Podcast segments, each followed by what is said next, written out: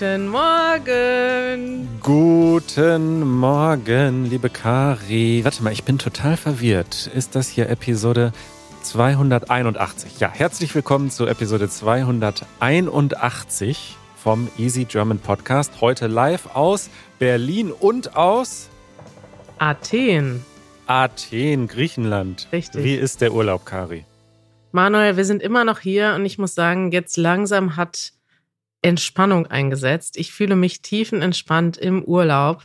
Äh, ja. Und ich habe endlich mal die Chance, richtig abzuschalten. Obwohl ich zwischendurch ein bisschen arbeite, aber nicht so viel. Und ich könnte jetzt auch noch drei Wochen hier bleiben, muss ich sagen.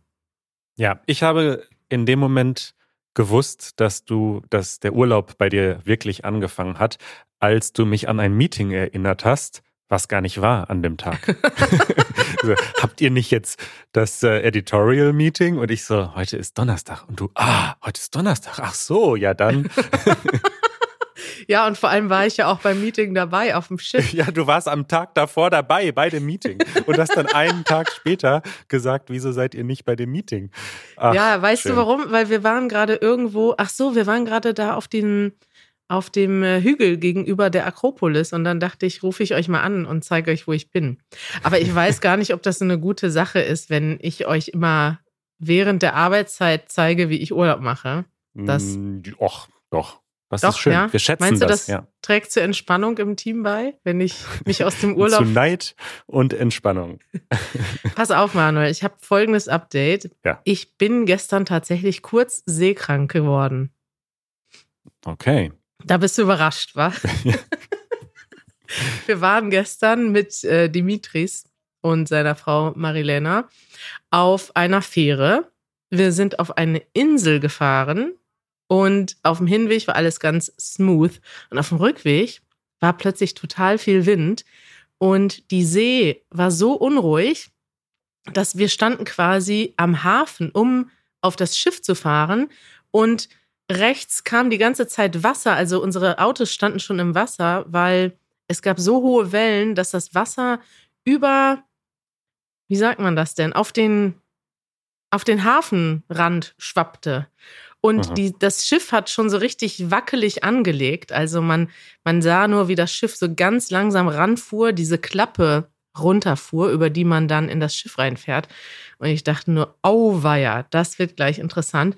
Und dann bin ich tatsächlich auf dieses Schiff gefahren. Also das Schiff hat gewackelt, ne? Also richtig links und rechts hin und her, wie so ein Schiff halt bei Wind wackelt. Und mir ist sofort schlecht geworden, weil ich im Auto saß und ich habe gemerkt, dass das ganze Auto sich unnatürlich bewegt. Und ich musste dann in dieses super enge, in dieses super enge Schiff reinfahren. Also es sind rechts und links wirklich nur ein paar Zentimeter Platz. Und mir drehte sich alles drunter und drüber. Und endlich hatte ich das Auto abgestellt, habe Gott sei Dank nichts angetatscht, nichts berührt mit dem Auto. Und ich sehe nur am Ende, es ist alles dunkel, diese ganze Halle mit dem Auto drin ist dunkel. Und ich sehe am Ende diese Luke, dieses Loch, wo quasi die Klappe runter oder dann hochging. Und ich sehe nur, wie sich alles nach, von rechts nach links bewegt. Weißt du, du siehst nochmal auf mhm. den Hafen zurück durch diese Luke oder durch dieses Loch und es hat alles rechts und links gewackelt. Dramatisch. Eine dramatische ich Beschreibung dieser Schifffahrt. ja, und dann habe ich erstmal Dimitris und Marilena gefragt, äh, äh, ist das hier, seid ihr schon mal auf einem Schiff, auf einer Fähre gefahren, die noch stärker wackelt? Und sie so, ja klar, jedes Wochenende. und ich dachte so, wow, also ich musste mich hart konzentrieren ich habe dann ähm, Salzcracker gegessen und Cola getrunken und dann ist mir besser geworden, Manuel. Ah ja, das ja. Äh, die Geheimwaffe gegen alle Arten von Übelkeit in Deutschland. Cola und Salzcracker oder Salzstäbchen. Äh, ja, das hat man als Kind immer so gemacht. Ne? Salzstangen und Cola hat man immer äh, gegessen. Wenn einem schlecht war. Total dumm eigentlich. Aus irgendeinem Grund ist das so ein urbaner Mythos, dass man, dass es ja. dann einem wieder gut geht. Ja. Gut, ähm, apropos Dimitris und Marilena, ihr habt mit den beiden eine kleine Tour, eine kleine Führung äh, gemacht und äh, diese Führung, die ist äh, geworden zu einem Janusz philosophiert. Ja, Manuel, wir haben ja letzte Woche angekündigt oder ich habe dir erzählt, dass wir auf den äh, Spuren von Sokrates wandeln werden. Und tatsächlich haben wir genau das gemacht. Und ich habe gedacht, ich mache eine kleine Audioreportage, so wie du es schon vermutet hattest letztes Mal. Weißt du noch, da hast du gesagt, oh, das klingt nach einer neuen Reportage. Und diese Vermutung ist Wirklichkeit geworden und diese Reportage hören wir uns jetzt an. Ja, halli, hallo, liebe Leute. Wir melden uns hier gerade aus Athen in Griechenland. Ich bin hier zusammen mit Janusz. Hallo. Und mit Dimitris. Halli, hallo. Dimitris, du produzierst Easy Greek für Menschen, die Griechisch lernen, aber du hast auch ein bisschen Deutsch gelernt, oder? Mm, ja, genau. Hatte Was? ganz viel. Hatte ganz viel. Seine Mama hat Deutsch unterrichtet. Ja. Äh, und äh, noch äh, das, sie macht das noch. Immer noch, ja. Immer noch, ja. Und wie ist dein Deutsch jetzt? Ähm, hm, wie ist es? Ähm, it's rusty. ja. ja, liebe Leute, wir sind jetzt hier gerade auf einem Hügel, auf einem Berg. Wie heißt dieser Hügel? Heißt der Philapapu Hill? Philapapu, genau, ah. ja.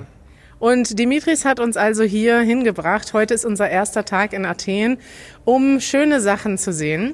Und jetzt stehen wir gerade an einem Ort, der für Janusz magisch ist, denn ihr hört vielleicht schon ein bisschen das Echo. Echo, hallo.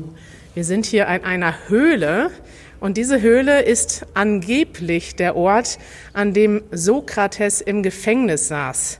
Janusz. Es ist eine alte Tradition, das du behauptet. Die Archäologen haben aber längst bewiesen, dass es nicht möglich äh, wäre. Also das ist eine Legende. Und trotzdem sind wir, stehen wir davor und gucken ganz ehrwürdig rein in die Höhle. Ja, und das ist doch ein guter Moment äh, für eine Mini-Episode Janusz philosophiert, denn du möchtest uns jetzt erzählen, was du mit Sokrates verbindest. Ja, vor allen Dingen war das der erste Philosoph in meinem Leben. Als Kind war ich arrogant, wie alle Kinder arrogant sind als Kinder. Sie glauben, sie wissen alles. Und meine Mama hat immer gesagt, Janusz, der berühmte Sokrates hat gesagt, ich weiß, dass ich nichts weiß. Und ich habe mir damals nichts daraus gemacht, aber tatsächlich den, der, der Name ist natürlich geblieben. Und später, als ich ein bisschen älter war und als ich angefangen habe, die Geschichte der Philosophie zu lesen, war Sokrates für mich sofort ein Begriff. Ja. Und liest du heute gerne noch Sokrates?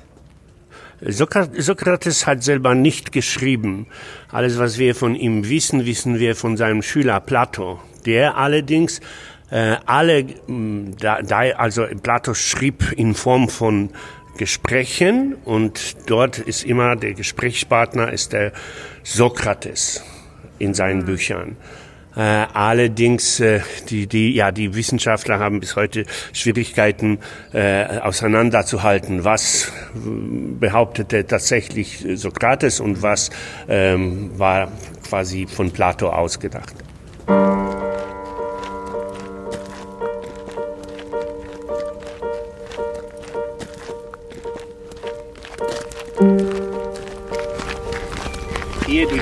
Straßen ist Sokrates gegangen.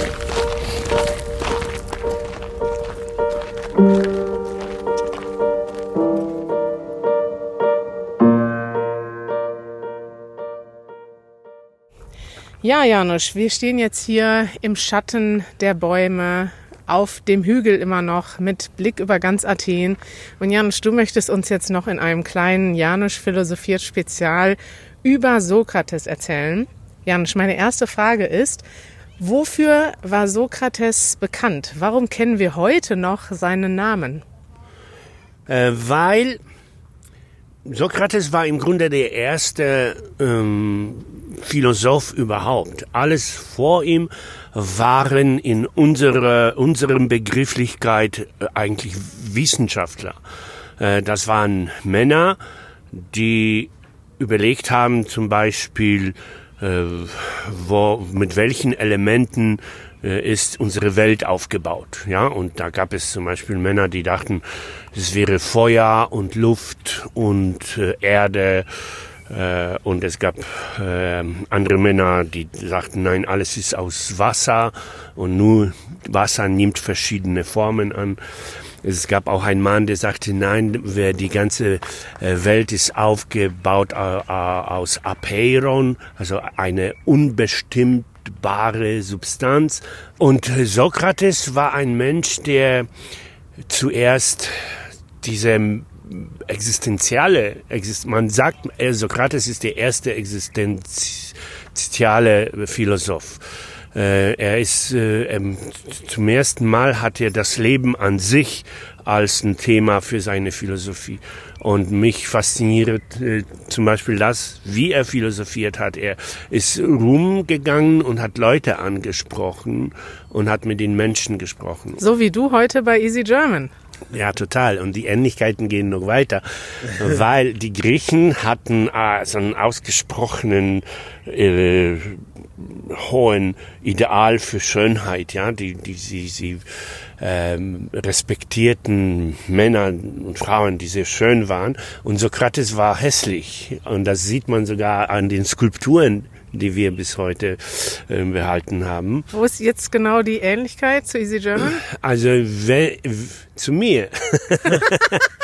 Sokrates Antlitz, sein Gesicht äh, erinnert mich äh, mit, also mit seiner Knall, Knall, Knollnase, Knollnase an, an mich so ein bisschen. Ja, und, äh, und äh, du hast schon recht, ich gehe auch herum und spreche mit den Menschen.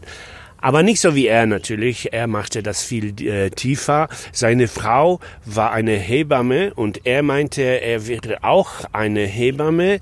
Allerdings die Kinder, die er geholfen hat zu gebären, das waren die Wahrheiten. Er hat mit dem, in dem Gespräch mit den Menschen versucht, den Menschen mit seinen Fragen so zu lenken, dass der Mensch am Ende selber quasi äh, diese Wahrheiten geboren hat oder ausgedacht hat oder gedacht hat. Ja. War Sokrates der erste Therapeut der Straße? Absolut. Allerdings, die Leute haben äh, sich als sehr undankbar gezeigt und äh, letztendlich ist er dann äh, hingerichtet worden. Oh, das war aber ein überraschendes Ende. Ja, mit dem, mit dem Vorwurf, dass er die Jugend verdorben hat hm. durch seine Philosophie. Ja. Janusz, das war eine schöne Zusammenfassung. Jetzt haben wir alle ein bisschen was über Sokrates gelernt. Dankeschön und wir schalten zurück ins Studio. Und hier im Studio ist er jetzt, der Sokrates von Easy German. Hallo Janusz. Hi, hallo. ich weiß, dass ich nichts weiß. Es klingt so, als äh, hätte dich Sokrates schon dein ganzes Leben begleitet. Ja, und dafür bin ich ja sehr dankbar. Nicht nur er, aber auch seine Schüler, später auch alle philosophischen Schulen um ihn herum. Ähm, aber es war so ein glücklicher Moment für jemanden, der anfängt, äh, die Geschichte der Philosophie zu, zu, zu lesen und spätestens bei ihm begreift man langsam, ah, das ist spannend und das ist interessant und, mhm. und ganz angenehm, das mitzubekommen. Ja. Und warum begeistert dich gerade Sokrates? Der war mir schon immer sympathisch. Das ist dieser Gedanke, dass er so halb Penner und halb Weiser äh, herumgegangen ist und mit den Leuten gesprochen hat.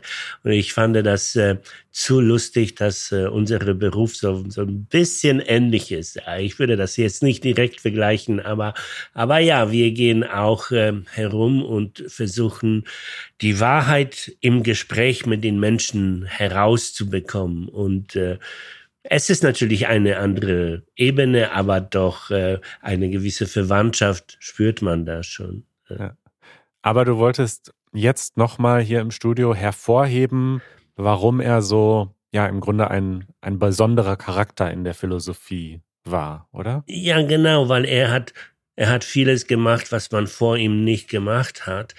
Äh, und äh, ganz einfach erzählt vorher haben auch sehr weise Menschen Sachen herausgefunden und dann darüber erzählt. Ich habe das herausgefunden, ich habe jenes herausgefunden. Und äh, Sokrates in den Gesprächen mit den Menschen nahm sich Zeit, um äh, das Gedanken an sich zu untersuchen zum ersten Mal. Also er fing zum ersten Mal sich damit auseinanderzusetzen, warum denke ich so und warum äh, und welche Fehler kann, kann, äh, können mir unterlaufen in diesem Prozess der Wahrheitsfindung des, des Gedankens. Und äh, denn es ist nicht zufällig, dass seine Schüler, zuerst Plato und dann der Schüler von Plato, Aristoteles, äh, quasi die äh, Fundamente der modernen Philosoph Philosophie weiterentwickelt entwickeln und, und, und beschrieben haben. Mit der Logik, mit der Epistemologie, also im Gedanken mit der Kunst äh, sehr bewusst und vorsichtig äh, zu denken. Und ich glaube, das sollen wir gerade in unseren Zeiten, vielleicht in den Schulen noch verstärker ähm, den, den jungen Menschen beibringen, dann hätten wir ja. wahrscheinlich weniger die, die, die Wirrköpfe, die sich da mit den Verschwörungstheorien äh, herumschlagen und nicht merken, dass sie einfach fehlerhafte Schlüsse ziehen. Ja, kritisches Denken. Kritisches Denken, ja. Hey, richtig cool. Ich freue mich sehr, dass du es geschafft hast, aus Griechenland ein Janusz philosophiert äh, hier abzuliefern. Äh, das war wirklich toll. Vielen Dank. Ich bin der glücklichste Mensch, äh, dass mir das vergönnt wurde. Und nächstes Mal, nächstes Mal nehmen wir uns Plato quasi vor, weil Plato ist auch umwerfend. Machen wir. Bis dann. Bis dann. Ciao. Werbung. Wir sind heute gesponsert von unseren Freunden bei iTalki. Kari, was ist iTalki? iTalki ist eine Plattform, auf der man Lehrerinnen und Lehrer finden kann und auch einfach Gesprächspartner zum Üben. Ihr hört natürlich Deutsch bei uns in unserem Podcast, vielleicht guckt ihr auch unsere Videos. Und es ist aber natürlich auch sehr nützlich, das eigene äh, Sprechen zu üben, also in Kontakt zu kommen mit Menschen. Und wenn ihr vielleicht nicht so viel Kontakt habt, selbst zu Muttersprachlern, weil ihr noch nicht in Deutschland lebt oder nicht genug deutsche Leute in eurer Umgebung habt, dann ist das natürlich nützlich, jemanden zu finden, der sich auch professionell damit beschäftigt und der erfahren darin ist, euch auch Feedback geben kann zu eurem Deutsch und vielleicht mit euch auch Lernstrategien besprechen kann. Und das könnt ihr finden bei iTalki. iTalki ist eigentlich einen Marktplatz oder eine Datenbank, auf der ihr Angebote finden könnt. Es gibt Menschen in verschiedenen Regionen Deutschlands, Österreichs und der Schweiz. Ähm, es gibt auch verschiedene Angebote, die günstiger sind. Manche sind ein bisschen erfahrener und nehmen etwas mehr Geld. Und so könnt ihr wirklich individuell ein gutes Angebot für euch finden. Genau. Und wenn ihr zum Beispiel über Philosophie sprechen möchtet, dann könnt ihr auch gezielt nach Stichwörtern suchen und nach Menschen, die ähnliche Interessen haben wie ihr. Wenn ihr das noch nicht gemacht habt, dann meldet euch an unter go.italki.com slash easygermanpodcast. Diesen Link findet ihr auch in den Show Notes.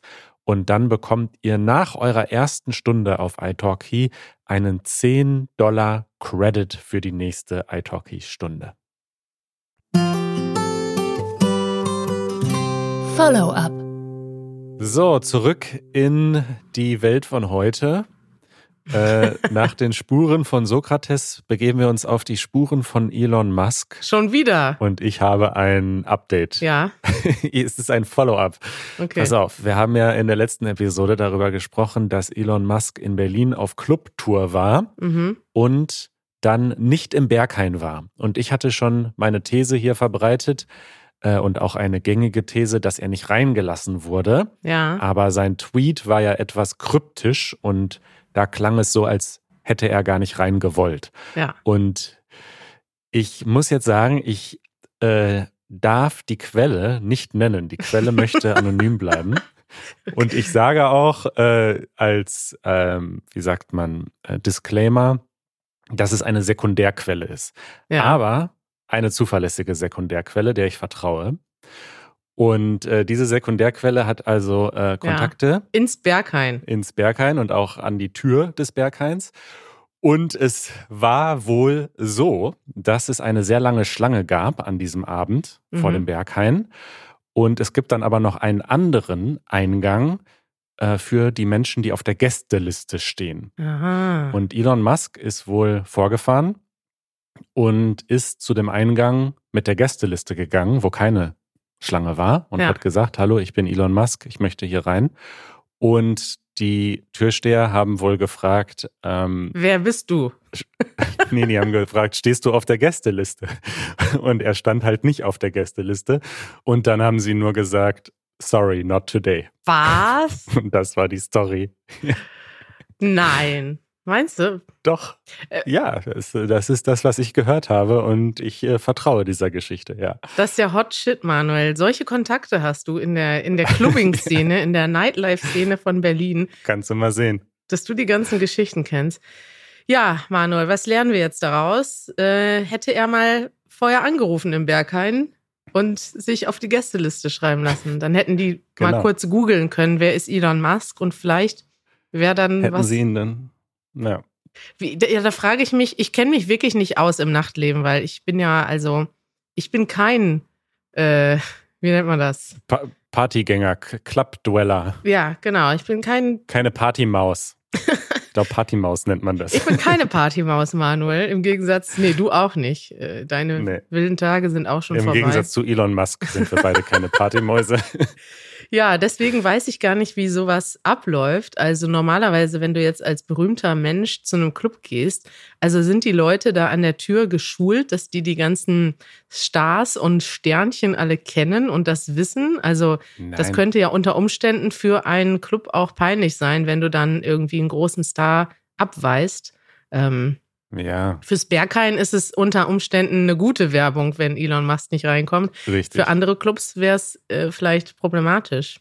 Das würde ich gerne mal erfahren. Nee, ich glaube, normalerweise wird man dann eben auf die Gästeliste gesetzt von der Agent oder der persönliche Assistent ruft dann vorher an oder so. Passt denn Elon Musk überhaupt ins Berghain? Wäre die andere Frage gewesen. Jetzt, du meinst jetzt, äh, wie meinst du jetzt? Also vom, vom Vibe oder wie? Also, ja, ja, richtig, weil die, also die haben ja bestimmte Kriterien, nach denen die Menschen auswählen. Und wenn du die falschen Klamotten anhast oder irgendwie, keine Ahnung, zu Mainstream bist, kommst du da ja auch nicht rein. Ja, ich meine, also Mainstream zu sein, kann man Elon Musk jetzt wirklich nicht vorwerfen. Und er ist ja schon auch sehr exzentrisch. Also ich könnte mir schon vorstellen, dass er da eine gute Figur ablegen würde auf dem Dancefloor. Ja, Aber naja, die Gut. Möglichkeit hatte er nicht. Gut, reicht jetzt auch mit dem Thema. Ich wollte nur kurz meinen äh, Inside-Scoop hier loswerden. toll, Manuel. Ich freue mich schon auf die nächsten Geschichten, die deine Kontakte uns hier liefern. Empfehlungen der Woche.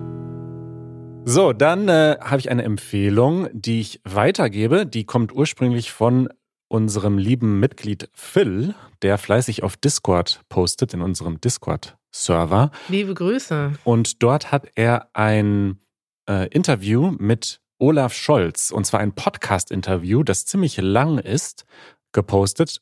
Ähm, und das habe ich mir dann direkt mal angehört. Gibt es auch eine Videoversion von.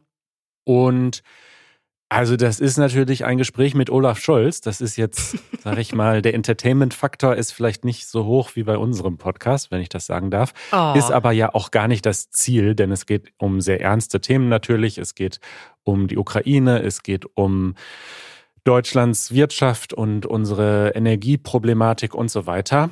Und ich wollte das einerseits empfehlen für diejenigen, die sich wirklich für deutsche Politik interessieren.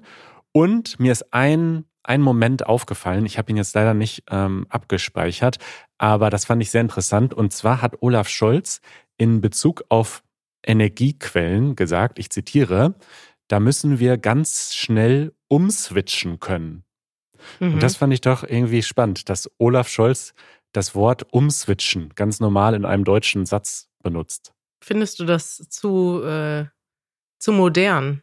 Nein, überhaupt nicht. Also ich finde das, ich finde das ganz normal. Wir reden ja auch so, aber uns wird dann manchmal vorgeworfen, dass das irgendwie, dass wir zu sehr geprägt sind von englischen Einflüssen oder so. Ja. Aber wenn der Bundeskanzler äh, in einem Interview so spricht, dann sieht man, Dann ist das ordentliches Deutsch. ja, da, man sieht halt, es ist normal, dass sich englische Wörter so ein bisschen einschleichen und dass dann auch alle wissen, was gemeint ist. Das stimmt. Was mich jetzt interessiert, Manuel, ist, was für einen Eindruck hattest du denn von Olaf Scholz? Findest du den sympathisch oder unsympathisch oder neutral?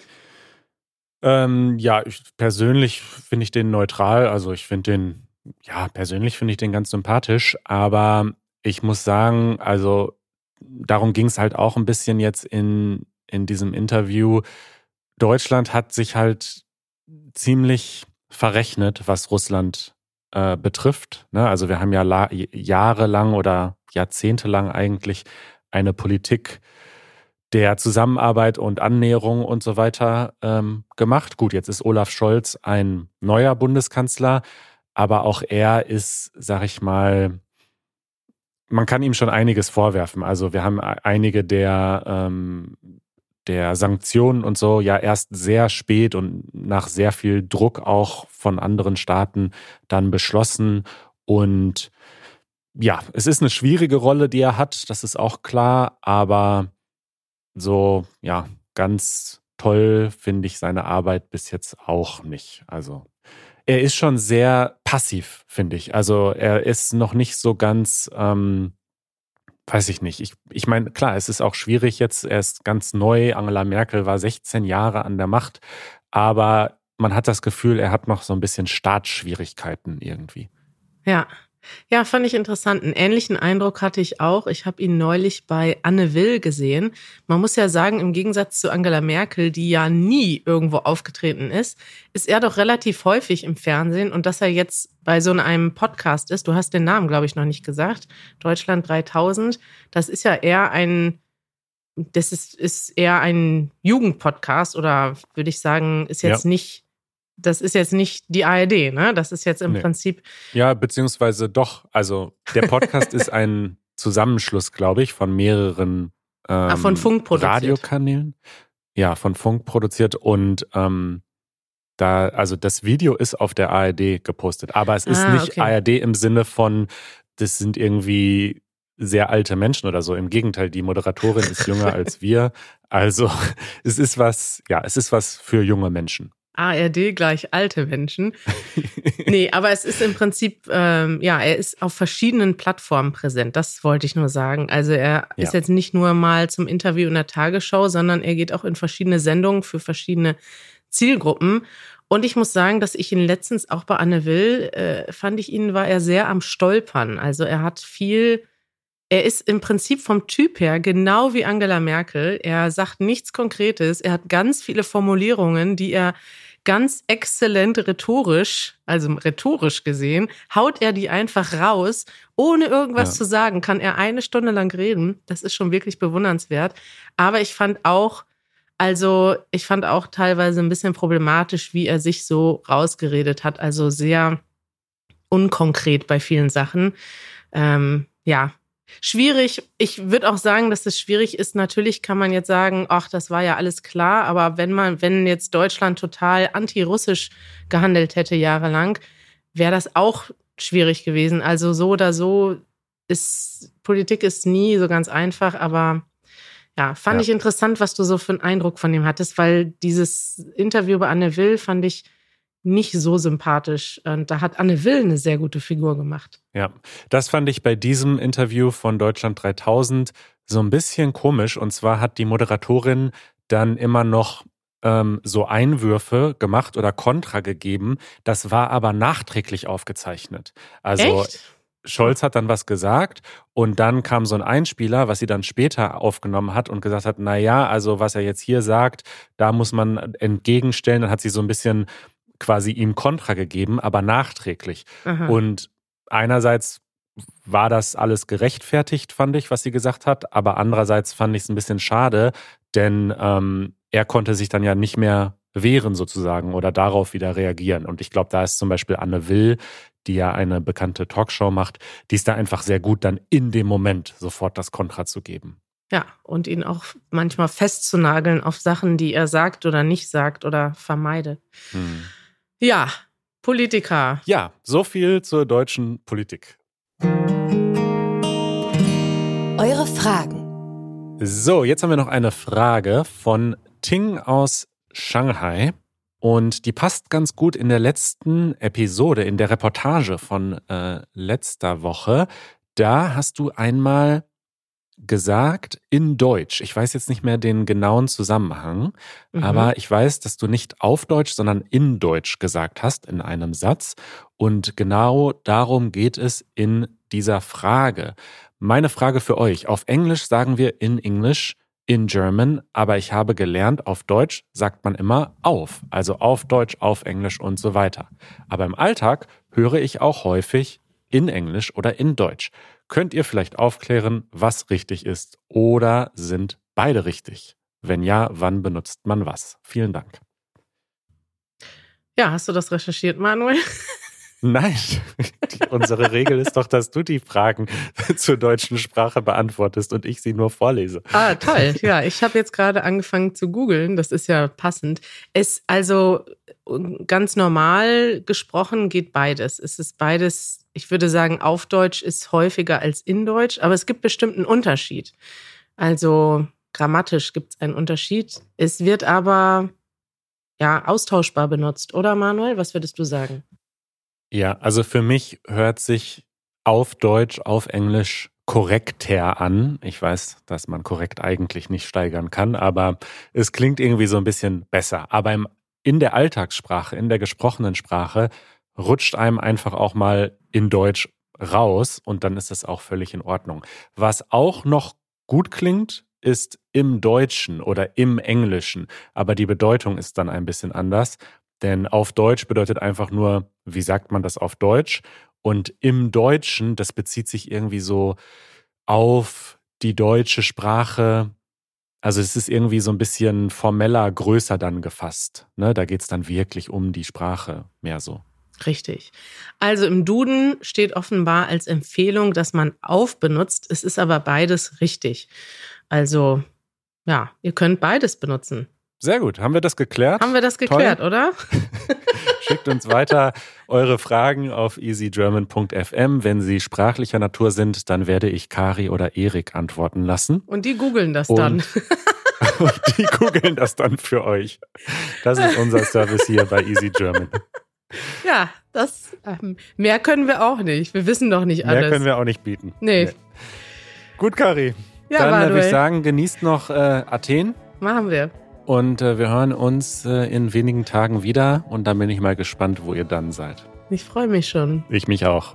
Bis bald, Dikowski. Bis bald. Ciao. Ciao.